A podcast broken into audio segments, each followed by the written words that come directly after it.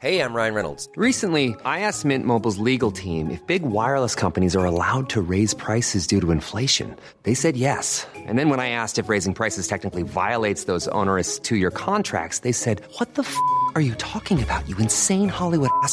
So to recap, we're cutting the price of Mint Unlimited from $30 a month to just $15 a month. Give it a try at mintmobile.com slash switch. $45 upfront for three months plus taxes and fees. Promo rate for new customers for limited time. Unlimited more than 40 gigabytes per month. Slows. Full terms at mintmobile.com.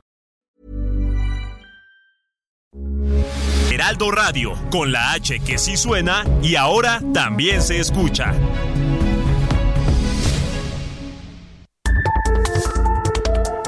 Las coordenadas de la información. Con Alejandro Cacho.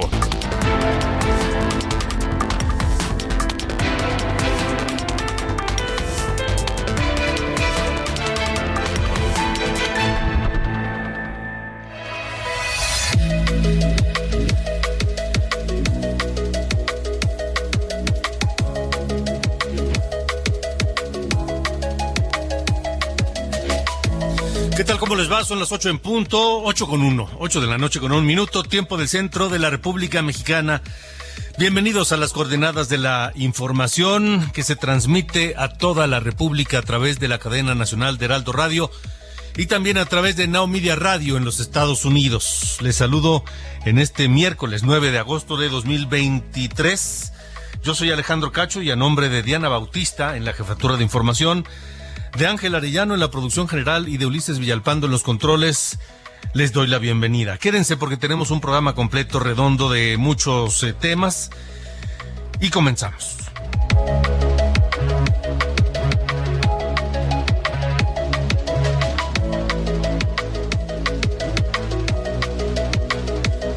Bueno, pues la inflación en México a tasa anual continúa desacelerándose se ubica en julio en 4.79%, 4.79%, cifra que el presidente López Obrador festeja.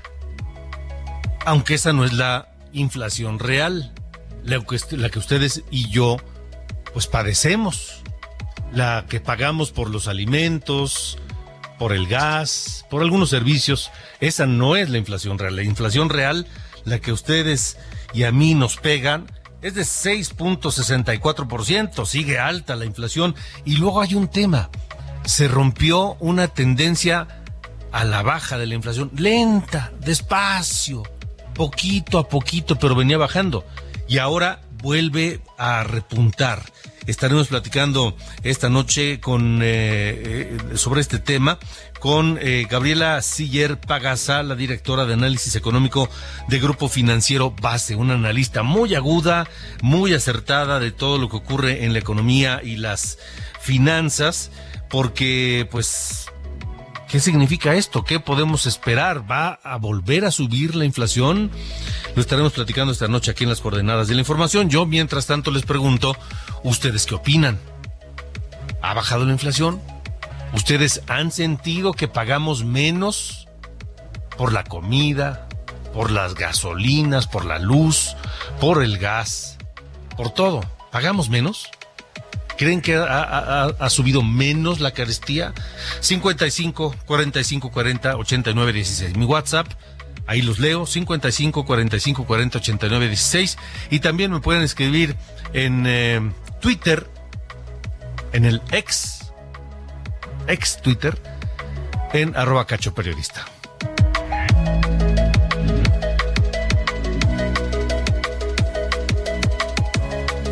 También el presidente López Obrador planteó que los comentarios que ha recibido en contra podrían constituir violencia de género, porque dice el presidente, ¿a poco lo que me dicen a mí no es violencia de género? ¿O solamente es para el género femenino? Eso fue su último comentario en la conferencia de prensa de Palacio Nacional. Hoy ya cuando iba de salida como que no se aguantó, no se pudo contener y la soltó. Criticó las medidas impuestas por el INE que determinaron que López Obrador ha ejercido violencia política de género en contra de Xochitl Galvez. Pero existe esta violencia política de género y más que esto, más que más que porque sí, la violencia política de género se puede ejercer hacia mujeres o hacia hombres. Pero ¿Tiene razón el presidente en decir o en quejarse que con él han cometido violencia política? ¿Será que el presidente entiende bien qué es la violencia política de género? Lo estaré platicando con Patricia Olamendi, abogada feminista, experta en temas de igualdad de género y fundadora de la red. Nosotras tenemos otros datos. Con esto, con esto y más, arrancamos hoy las coordenadas de la información.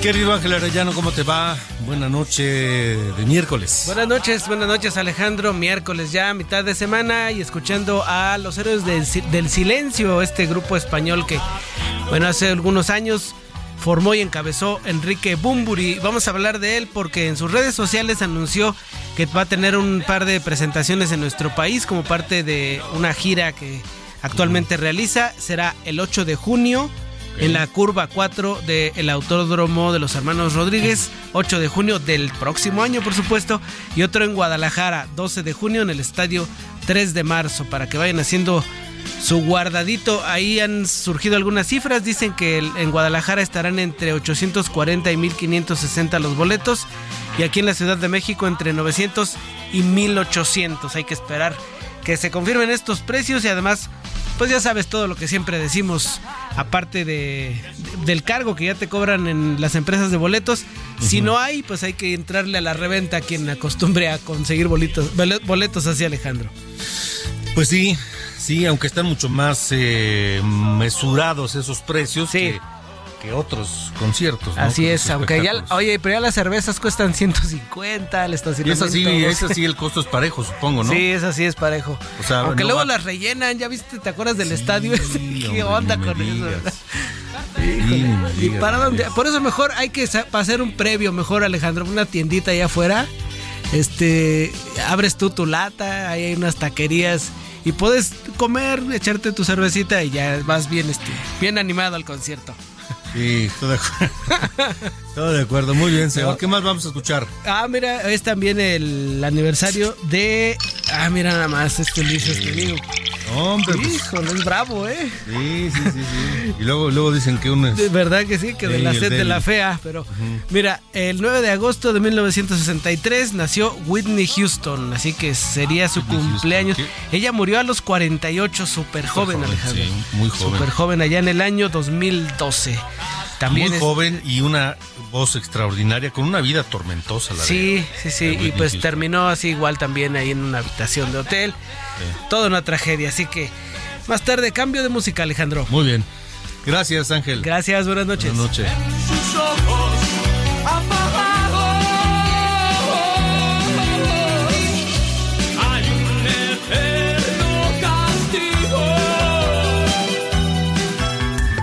Alejandro Cacho en todas las redes. Encuéntralo como Cacho Periodista. Continuamos, son las 8 con 8, 8 de la noche con 8 minutos. Creo que para nadie es un secreto y posiblemente muchos estarán de acuerdo en que el tema de la equidad y de los derechos de las mujeres al presidente López Obrador no le resulta muy cómodo. ¿Ha sido difícil que el presidente muestre empatía con esas causas? ¿Ha sido difícil o imposible que el presidente se conduela con el nivel de feminicidios que vivimos en este país? ¿Ha sido difícil que el presidente reciba, mejor dicho, ha sido imposible que reciba a las madres buscadoras de los desaparecidos, cuando sí lo ha hecho con las de Argentina, por ejemplo. Eh, y el presidente en sus, en sus ataques cotidianos a todo lo que tenga que ser algo distinto a lo que él piensa, no le importa si es hombre o mujer, él agarra parejo. Y su más reciente blanco fue de ataques fue Xochitl Galvez, o es Xochitl Galvez. Eh, finalmente lo ya declararon el Tribunal Electoral que el presidente sí cometió violencia política de género contra Xochitl Gálvez. Y le ordenaron una serie de cosas, le, impusieron una serie de prohibiciones. Ahora, el presidente hoy, ya al terminar su conferencia, iba de salida y no se aguantó. Se ve que lo traía desde el principio, que lo quiso soltar, pero no se aguantó. Y ya de salida dijo esto. También una pregunta todo lo que me dicen a mí, no hay violación de género, o el género es nada más eh, femenino, pero bueno. El presidente ya está pensando que también contra él han cometido violencia política de género, pero la pregunta es, ¿entenderá bien el presidente qué significa eso? Porque el hecho de criticarlo, de criticar sus acciones, sus decisiones, los resultados de su gobierno, me parece, no tienen que ver nada con el género. Pero mire, mejor se lo preguntamos a una experta, abogada feminista, experta en temas de igualdad de género, fundadora de la red Nosotras Tenemos Otros Datos, la muy reconocida eh, abogada Patricia Olamendi. Gracias, Patricia. Buenas noches. Muy buenas noches. Un placer saludarte. Igualmente.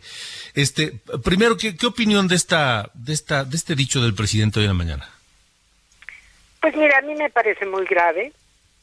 Primero porque eh, no existe comparación alguna entre una persona como el presidente que representa al Estado mexicano y por lo tanto tiene todo el poder en este país contra una ciudadana que finalmente o ciudadano pues no tiene ese poder. Entonces, de entrada el presidente pues te diré que violenta los derechos humanos cuando ataca de manera particular a las mujeres porque está haciendo lo que se llama un ejercicio abusivo de su poder. Segundo, pues sus comentarios también reflejan un nivel muy grande de, de ignorancia eh, Digo, el señor está rodeado de mujeres, quizá alguna podría haberle dicho de qué se trata esto, pero genera un grado de ignorancia porque quiere que todo se le aplique, o sea, el yo tengo que ser la víctima, no importa en qué circunstancias, pues está en ese sentido reclamando que él también puede ser víctima de violencia eh, de género. No, el presidente no puede ser víctima de violencia de género por ningún motivo, primero porque es un hombre que tiene a su mando el control de un Estado y por lo tanto es un hombre que tiene todo el aparato del Estado a su servicio. Es decir, hay una simetría de poder. Segundo, cuando se crea el tipo penal y cuando nosotros hablamos de violencia política contra las mujeres en razón de género, nos referimos como género, categoría de análisis que nos permite identificar las costumbres, la cultura, los prejuicios, los estereotipos que siguen motivando la discriminación y la violencia contra las mujeres. Y por eso es tan claro como se puso en la ley. La ley dice textualmente, el tipo penal en materia de delitos electorales, que esta violencia eh, política en razón de género contra las mujeres solo puede ser cometida contra una mujer, es decir, la víctima siempre será una mujer. Y esta y puede ser provocada por un hombre o por otra mujer. Pero entre esas formas de violencia, pues estamos lo que vemos todos los días, lamentablemente, en las mañaneras. Dice amenace o intimide a una mujer, impide el ejercicio de sus derechos políticos y electorales, eh, induzca, provoque que renuncie a una precandidatura o candidatura de elección popular, divulgue información, imágenes personales que no tengan que ver con el tema que se trata. O sea, si nosotros analizamos todas las conductas de violencia política, pues es obvio que el presidente ha ejercido violencia política no solo contra la candidata o precandidata o la posible coordinadora del frente eh, opositor, sino también lo hace todos los días con muchísimas mujeres que no le no le acomodan y yo te diré es mucho más grave porque por ejemplo el presidente desde el inicio de su sexenio se le ha pasado atacando a todas las organizaciones de mujeres y a todas las feministas. Y eso de entrada también es violencia política establecido en el mismo tipo penal, porque busca restringir o anular o impedir el ejercicio de derechos políticos electorales. Y los derechos políticos, como tú bien lo sabes, es libertad de expresión, libertad de asociación, de manifestación. Y bueno, eso lo hemos vivido, pues el movimiento feminista desde casi el día uno que tomó protesta como presidente y lo seguimos viviendo. Entonces ya francamente lo de hoy ya me parece el colmo de la ridiculez. Ya el, ser víctima a toda costa eh, y además tratar de manipular eh, un tipo penal y tratar de acomodarlo para que diga, no, pues que el género también es de los hombres, no, no tiene nada que ver con eso. Estamos refiriéndonos a costumbres, a prejuicios, estereotipos, a conductas que buscan discriminar a las mujeres o violentarlas. O sea, no puede haber violencia, a ver si entendí bien, no puede haber violencia política de género contra un hombre o contra el presidente. Por ningún motivo.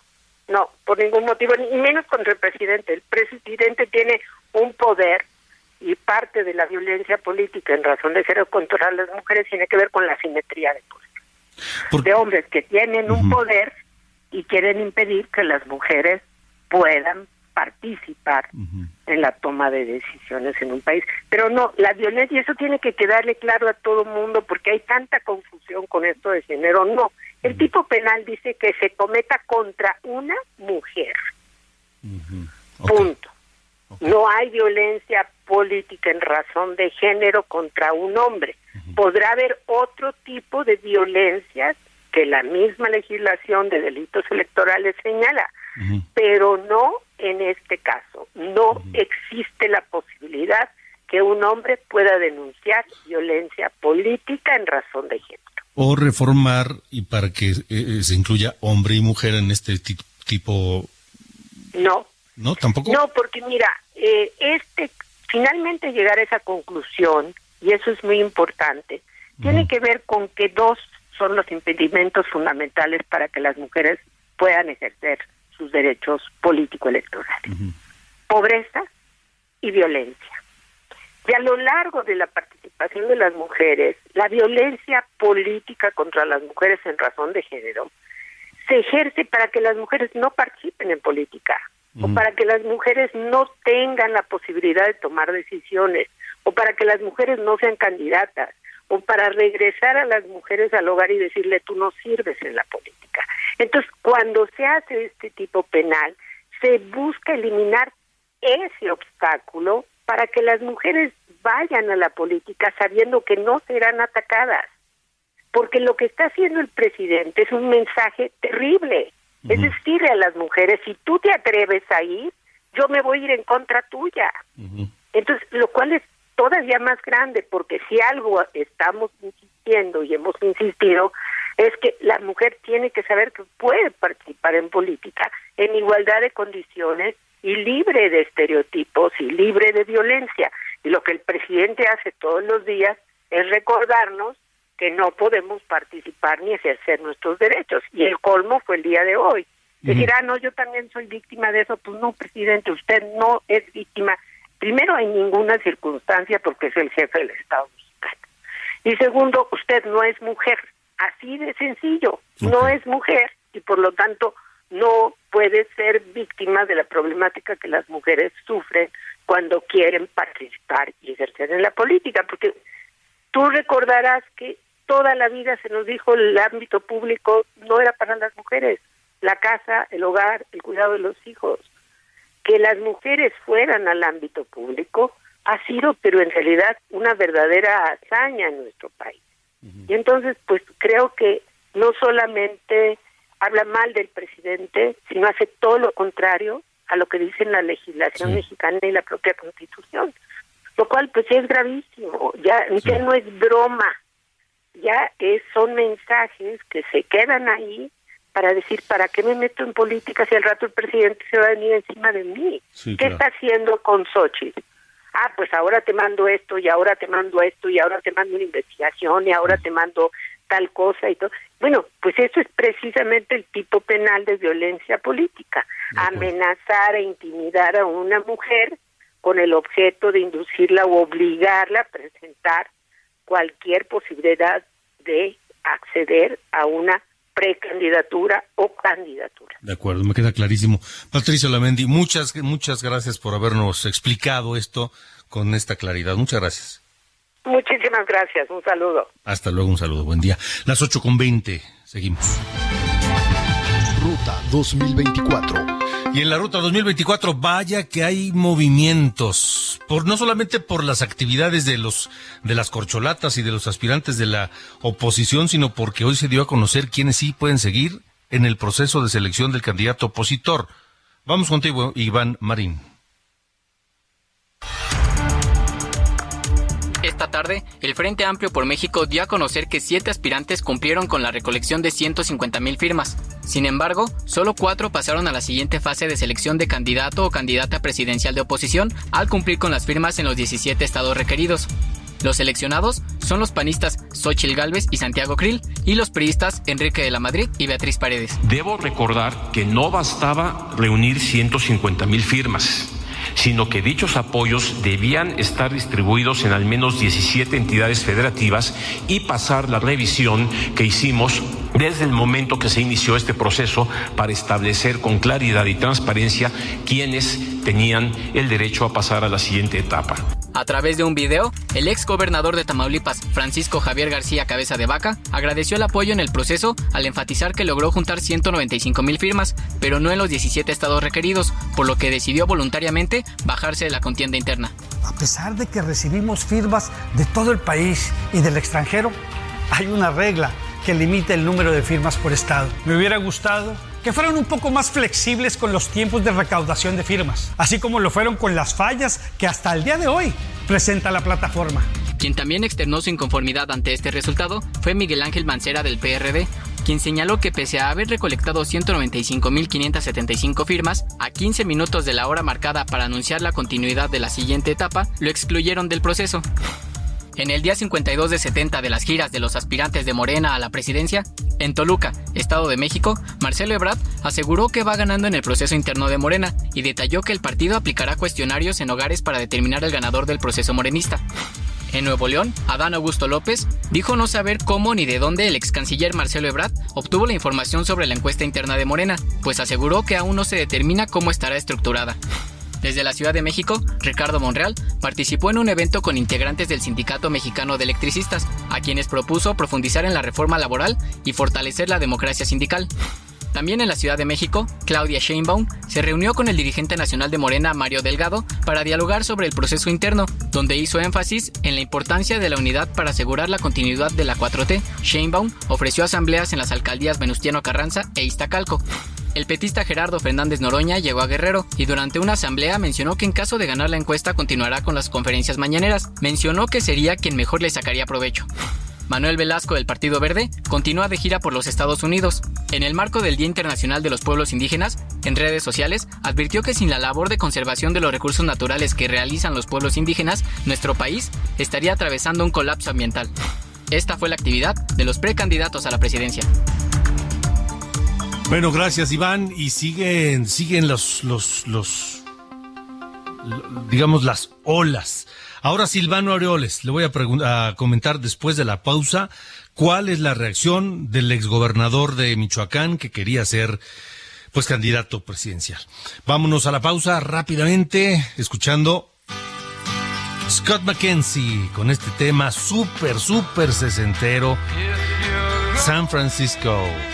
Un gran tema. El 9 de agosto de 1967 desplazó a los Beatles con este tema en la lista de popularidad.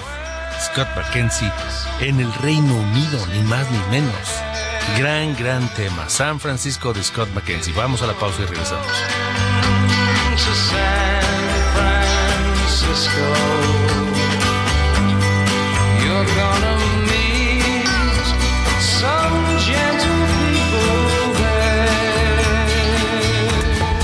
Alejandro Cacho en todas las redes. Encuéntralo como Cacho Periodista.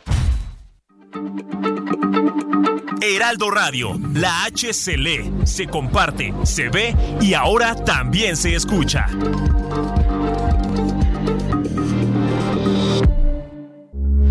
Heraldo Radio, con la H que sí suena y ahora también se escucha.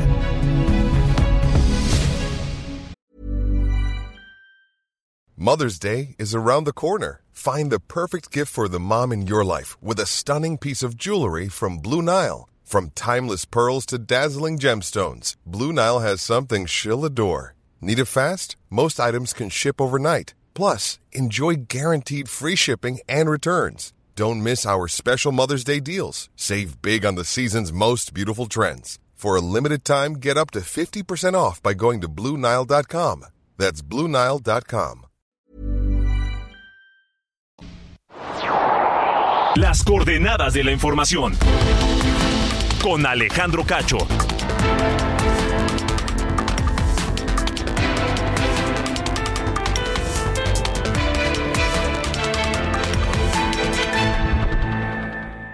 Toma un minuto y piensa en tu momento favorito. Esas vacaciones en familia, por ejemplo. Ahora piensa en las empresas y en los empleos que hay detrás. El de Juan que conduce autobuses. El de Mari que trabaja en el restaurante. Empresarios y colaboradores trabajamos para que a todos nos vaya mejor. CIRT, Radio y Televisión Mexicanas. Voz de las empresas. Consejo de la Comunicación.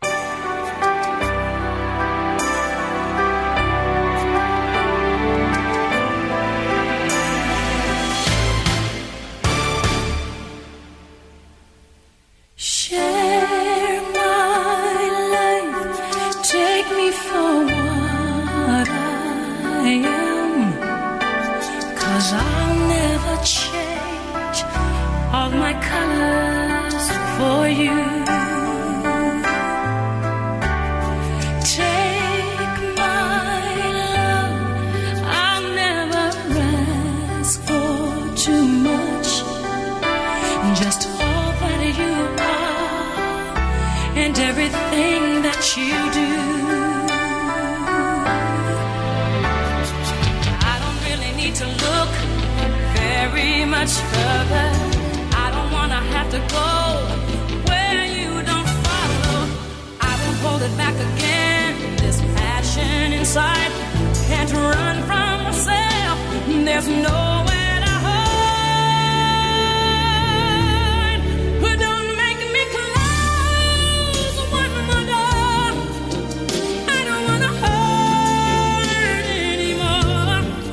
8 con 32, continuamos en las coordenadas de la información escuchando a Whitney Houston, esta mujer de voz impresionante que la verdad es que uno le escucha y se puede seguir.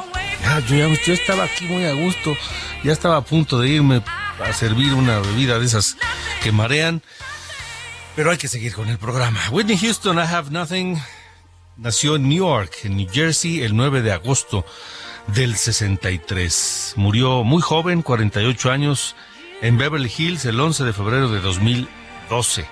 Productora, actriz, eh, hizo la, la película esta inolvidable del el Bodyguard, el, el, ¿cómo se llama?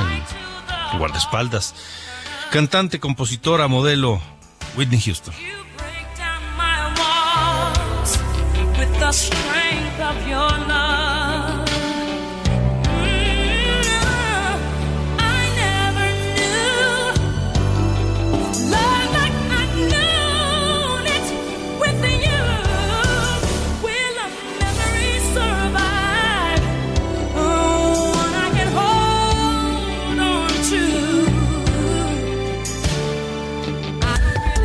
Alejandro Cacho en todas las redes. Encuéntralo como Cacho Periodista.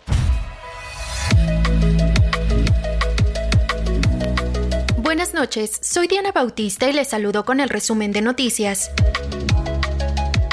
Esta tarde se registró un accidente que dejó un muerto sobre la autopista México-Pachuca, donde un tráiler volcó y dañó tres autos particulares y una motocicleta.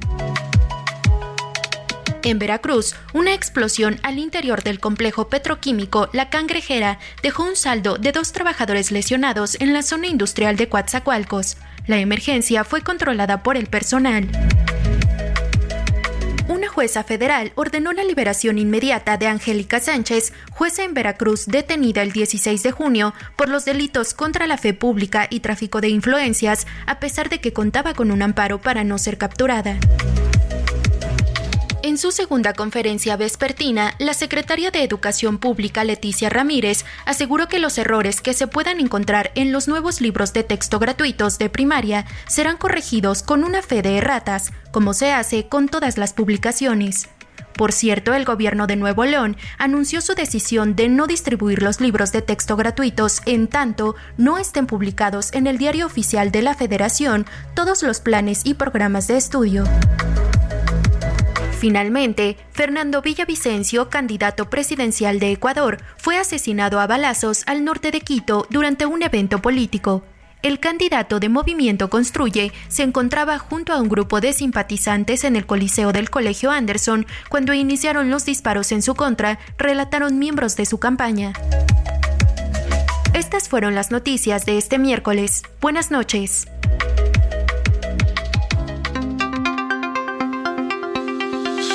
Bueno, gracias Diana Bautista. Vámonos rápido porque hay muchas cosas, muchos temas y muchos asuntos. Comenzamos con Silvano Aureoles, el exgobernador de Michoacán, que buscaba ser parte de este proceso de selección para el candidato opositor a la presidencia de la República, levantó la mano, desde hace tiempo estaba buscando eh, colarse y resulta que Silvano Aureoles, pues eh, simple y sencillamente no lo logró. No lo logró y ahora está molesto. Está tan molesto que pedirá al PRD que se retire del comité organizador del Frente Amplio por México. Califica de injusta la selección de aspirantes eh, que, que se hizo y que pasaron a la segunda etapa. Dice que hubo una serie de presuntas irregularidades en el proceso, por lo que exige una auditoría a fondo Silvano Aureoles. Amigas, amigos del comité organizador, así no funciona esto. Necesitamos certeza. Mientras tanto, voy a solicitarle, le pido, le exijo a mi partido, se retire del comité organizador hasta en tanto no se aclaren las cosas.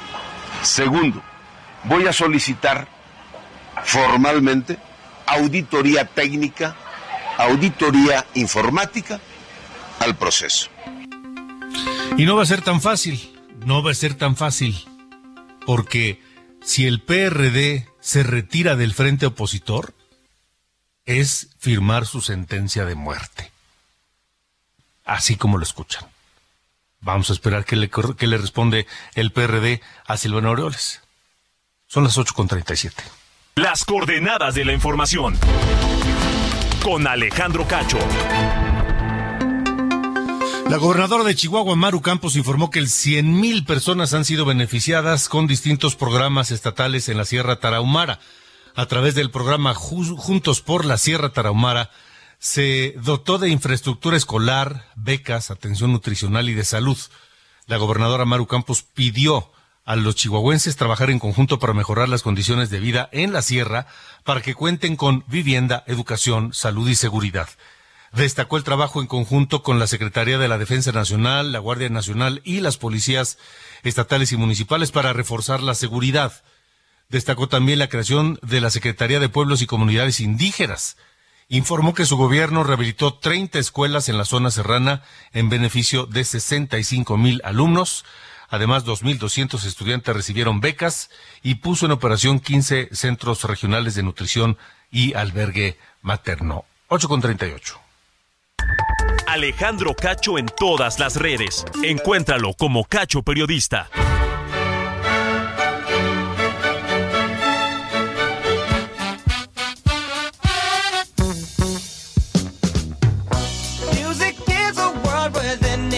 ¿Qué pasa, mi querido Carlos Allende? ¿Cómo estás? Todo muy bien, señor Cacho. Les traigo una tendencia que parece ya irreversible basada en datos que justo marcan como esta nueva, eh, que parece ser la nueva etapa ¿no? del consumo aquí en nuestro país.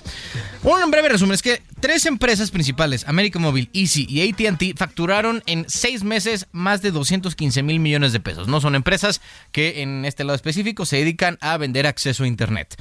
Em, y eh, por otro lado, Pemex, en la gasolina magna, que es la que más se vende a nivel eh, nacional, vendió 195 mil millones de pesos. Estamos hablando que hay una diferencia de 20 mil millones entre el, consumo que hay o lo que se gasta en eh, Internet contra lo que se gasta en la, el producto de gasolina más vendido a nivel nacional.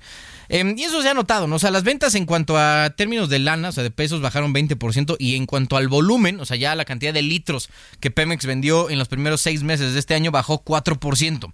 Que eso, digo, igual nos dice algo para saber hacia dónde está enfocando el gobierno federal los eh, escasos recursos monetarios que tiene destinado a el tema de infraestructura. Porque, digo, vamos a inaugurar, ¿no? Una refinería en algún momento, quién sabe cuándo, pero la vamos a inaugurar en algún momento, cuando eh, pareciera que la tendencia de consumo entre los mexicanos está más enfocada a los eh, data centers, ¿no? Estos grandes lugares donde hay una cantidad brutal de procesadores y de GPUs y de quién sabe qué tanta cosa, que justo es donde se, gesta lo que conocemos como la nube, ¿no? Ahí es la nube, esos son estos servidores que son cuartos gigantescos con una cantidad de, refrigeración bastante importante que eh, parece ser el futuro, ¿no? A donde se va a llevar este, eh, e, e, este gasto. Hay siete empresas de tecnología que dicen que van a invertir 8 mil millones de dólares, ¿no? El equivalente a lo que va a invertir Tesla en, Nuevo León, para eh, desarrollar los diferentes data centers en varias regiones del Bajío. Que al final digo, nos gusta la idea del nearshoring industrial, ¿no? Siempre pareciera más atractivo para los ojos ver una fábrica gigantesca, ¿no? Que se pone y, y este, lo que produce y sale de la fábrica. Pero igual hay que tomar en cuenta que el nearshoring digital es una realidad y que eh, a la par deberíamos de exigir que quienes buscan conducir los futuros de este país pues eh, buscaran ¿no? también esa, esa parte del nearshoring digital. De acuerdo, señor. Gracias. Dale.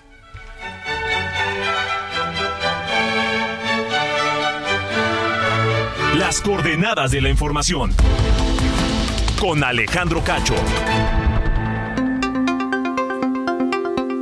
Las 8 con 40, 8 con 41 ya, tiempo del centro de la República Mexicana. La Auditoría Superior de la Federación arrancó la revisión de la gestión de recursos federales en los municipios de San Luis Potosí. También la capacitación a dependencias estatales para garantizar el correcto uso de los recursos federales. El gobernador Ricardo Gallardo destacó que se avanza en la transformación mediante la transparencia, rendición de cuentas, manejo eficiente y honesto de los recursos. Hoy en San Luis Potosí, la Federación, municipios y Estado hemos avanzado y juntos estamos poniendo punto final a la discrecionalidad de los recursos para que San Luis Potosí progrese. Debemos hacer más con menos, ofrecer servicios de mayor calidad, hacer uso de las tecnologías de punta. A los potosinos hay que cumplirles y vamos a seguir haciéndolo con eficacia, con transparencia y con el más alto sentido de equidad. 8 con 42, 8 de la noche con 42 minutos. La inflación. Hoy se dio a conocer la inflación en eh, la primera, en la, segunda quincena del mes pasado. Se informó que continúa desacelerándose, que se ubicó en julio en 4.79%, cosa que al presidente le dio gusto y lo, lo, lo festejó así. Tenemos una muy buena noticia, sigue bajando la inflación, repercute mucho en favor de la economía popular, la economía de las familias, porque el ingreso alcanza para más. Pero la verdad es que en el bolsillo no se siente. Y es que el índice de precios al consumidor mostró un incremento mensual en el último mes. 0.48%, tampoco es tan ligero el incremento. La inflación subyacente anual 6.64%. Y esa es la que más nos afecta a ustedes y a mí, a nuestro presupuesto familiar. A tasa mensual los precios de las mercancías subieron 0.31%. Pero quien, quien, quien los conoce esto perfecto y lo lee con toda claridad es eh, Gabriela Siller Pagasa, directora de análisis económico del Grupo Financiero Base, a quien saludo. Gabriela, gracias por estar aquí. Buenas noches. Muy buenas noches, al contrario, Alejandro, gracias por tenerme en tu programa. Al contrario, Gabriela, a ver, la, la, la, la tasa de inflación en julio 4.79%, pero tuvo un, un incremento eh, en el mes. Es decir, no sé cómo leerlo, no sé si esa tendencia de baja, leve pero constante que venía mostrando, ahora ya no se interrumpió y, repunta y eso sería de, de preocupar. No lo sé, Gabriela. Fíjate que la inflación se sigue desacelerando y por eso es que a tasa anual, es decir, comparando con el índice nacional de precios al consumidor de julio del año pasado, pues sí es menor la inflación, sin embargo hay cosas que siguen preocupando. Como bien menciona, la inflación subyacente sigue en niveles elevados. Si vemos también cuánto subieron los precios de mes a mes, es decir, la inflación mensual, pues sí parece que todavía hay presiones inflacionarias y sobre todo preocupan dos cosas. Uno, mercancías alimenticias con una inflación anual de 9.7%, ya abajo del 10% donde había estado durante 11 meses consecutivos. Sin embargo, es una inflación elevadísima y esa pues no hay forma de que nos podamos hacer a un lado. Y el sector servicios, desafortunadamente, con la inflación que sigue al alza.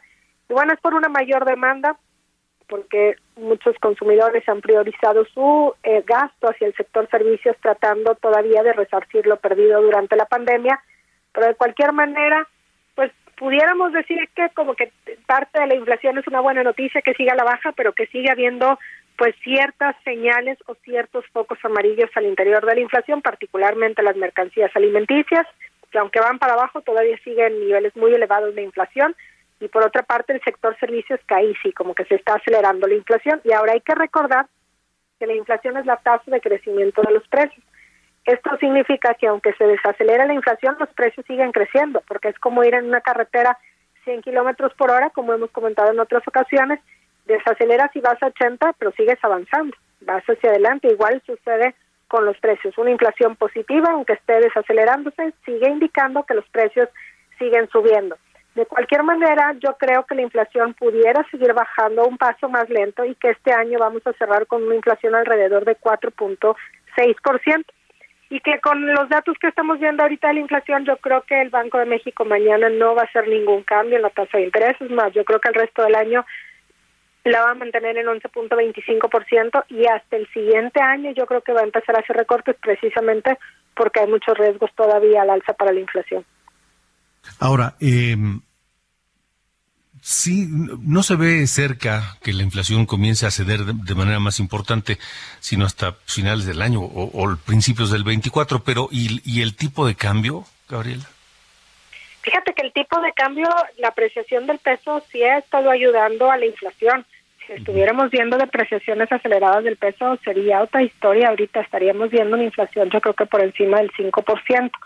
Ahora, el peso mexicano se había estado apreciando, y digo se había estado apreciando porque en estas últimas dos semanas pues ha habido mucha aversión al riesgo con el recorte de calificación de Fitch a Estados Unidos y el recorte también de calificación a 10 bancos estadounidenses.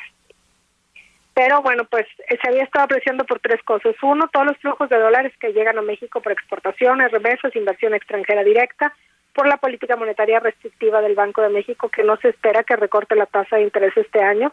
Y finalmente, por la preferencia a nivel internacional de invertir en pesos mexicanos como activo, no, o sea, no yéndose a otros instrumentos denominados en pesos, sino sobre la divisa. Y esto apalancado sobre la expectativa de que el nearshoring va a hacer que entre más inversión extranjera directa a nuestro país y que con esto las exportaciones también crezcan. Y en el mercado cambiario no se esperan. Si creen que algo va a suceder en el futuro, desde ahorita toman la divisa para obtener el mayor rendimiento posible. Y yo creo, Alejandro, que si la Reserva Federal no hace más de un incremento adicional en este año, el peso pudiera seguirse apreciando y nuevamente alcanzar niveles como de 16.70 pesos por dólar, en donde estábamos hace un par de semanas.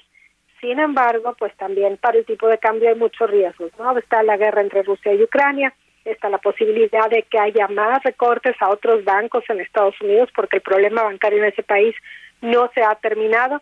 Y luego viene pues también todo lo que las, el periodo antes de las elecciones y que van diciendo uno y otro precandidato y que pudiera generar más aversión al riesgo sobre la economía mexicana. Entonces, por lo pronto yo creo que vamos a seguir con niveles aproximados alrededor de 17 pesos por dólar. Esto puede seguir siendo favorable para la inflación si el tipo de cambio no sube de manera significativa. Esto apoyará de que siga bajando y que cerremos este año en 4.6%. Claro que si se aprecia todavía más el peso y hay condiciones favorables, sobre todo en la parte no subyacente con los energéticos, la inflación sí pudiera terminar en 4.3% y esto pudiera acelerar que tan pronto en el primer trimestre del año el Banco de México iniciará con los recortes a la tasa de interés. De acuerdo, entonces, eh, ¿qué recomendarías tu eh, prudencia con el tipo de cambio?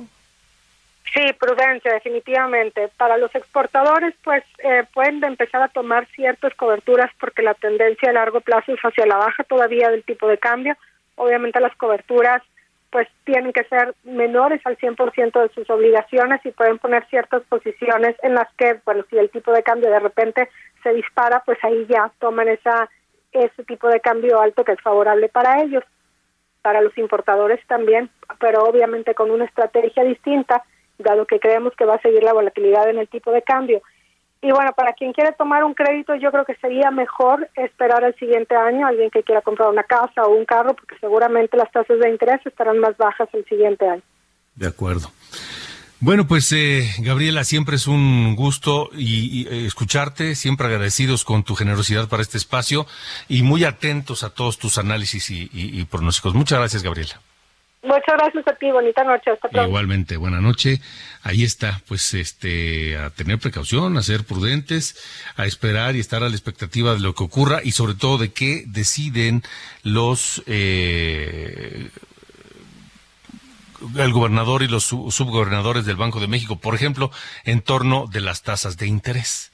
Vamos a ver qué es lo que pasa. Mire, le comento rápidamente que en Yucatán el gobernador del estado, Mauricio Vila, anunció que una comisión revisará los libros de texto gratuitos de la Secretaría de Educación Pública ante la polémica por los errores en su contenido. Tenemos a Ever Escalante. Venga, Ever, adelante, buena noche. Buenas noches Alejandro, te saludo con gusto y te comento. Ante la controversia por los libros de texto de la Secretaría de Educación Pública, CEP, el gobernador de Yucatán, Mauricio Viradosal, sostuvo que los van a revisar junto con maestras y padres de familia sin meter temas políticos e intereses ajenos a la educación. Precisó que se va a crear una comisión que encabezará la Secretaría General de Educación del Gobierno de Yucatán, en la que se invitará a diferentes sectores para analizar la calidad de esos libros. Dijo que invitarán a padres de familia, a los propios maestros, a los sindicatos y a especialistas para revisarlos, a ver si es lo que los padres y docentes quieren enseñarle a los alumnos. Señaló que en Yucatán están comprometidos a que haya una educación de calidad y que la política y los intereses ajenos a la educación no se metan en esos temas. Durante un evento de clausura de curso de verano para estudiantes, Mauricio Vila indicó que también van a respetar todas las resoluciones judiciales que surjan sobre esta controversia. El gobernador dijo que aquí en Yucatán, no porque él sea de un partido y los que hacen los libros sean de otro, van a estar tomando decisiones políticas. Sobre este mismo tema, el alcalde de Mérida, Renan Barrera Concha, informó que desde el ayuntamiento ofrecerán asesoría legal a madres y padres de familia que deseen promover amparos en contra de los nuevos libros de texto de la SEP. Dijo que no se pueden violentar los derechos de las niñas y de los niños. Cabe mencionar que de acuerdo con el gobierno de Yucatán, las autoridades educativas de la federación ya enviaron a la entidad los libros, los cuales se encuentran en custodia y aún no han sido entregados a los estudiantes, pues se instalará la mencionada mesa de trabajo con expertos para analizarlos. Esta es la información que tenemos desde Yucatán. De acuerdo, gracias Herbert Exalante.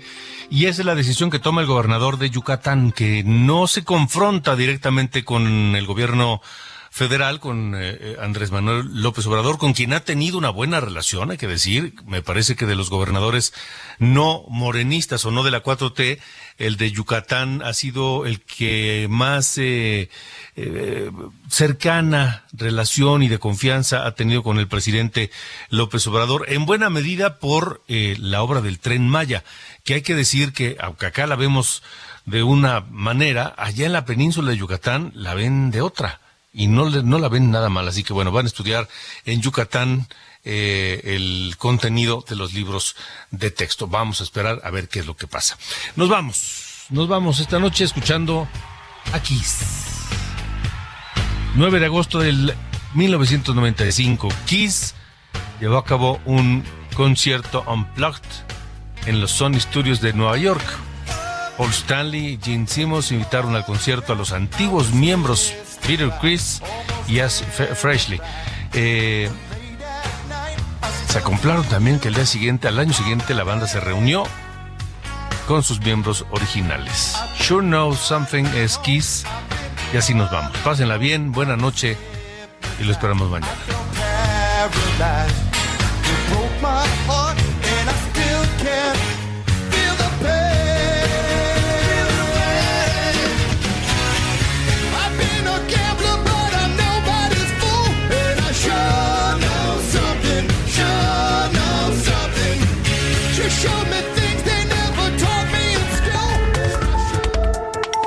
Esto fue Las coordenadas de la información con Alejandro Cacho.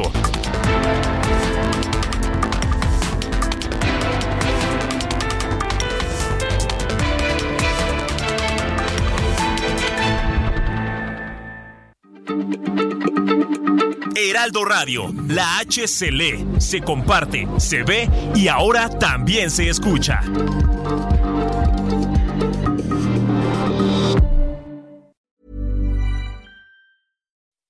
When you make decisions for your company, you look for the no-brainers. If you have a lot of mailing to do, stamps.com is the ultimate no-brainer. Use the stamps.com mobile app to mail everything you need to keep your business running with up to 89% off USPS and UPS. Make the same no-brainer decision as over 1 million other businesses with stamps.com. Use code PROGRAM for a special offer. That's stamps.com, code PROGRAM.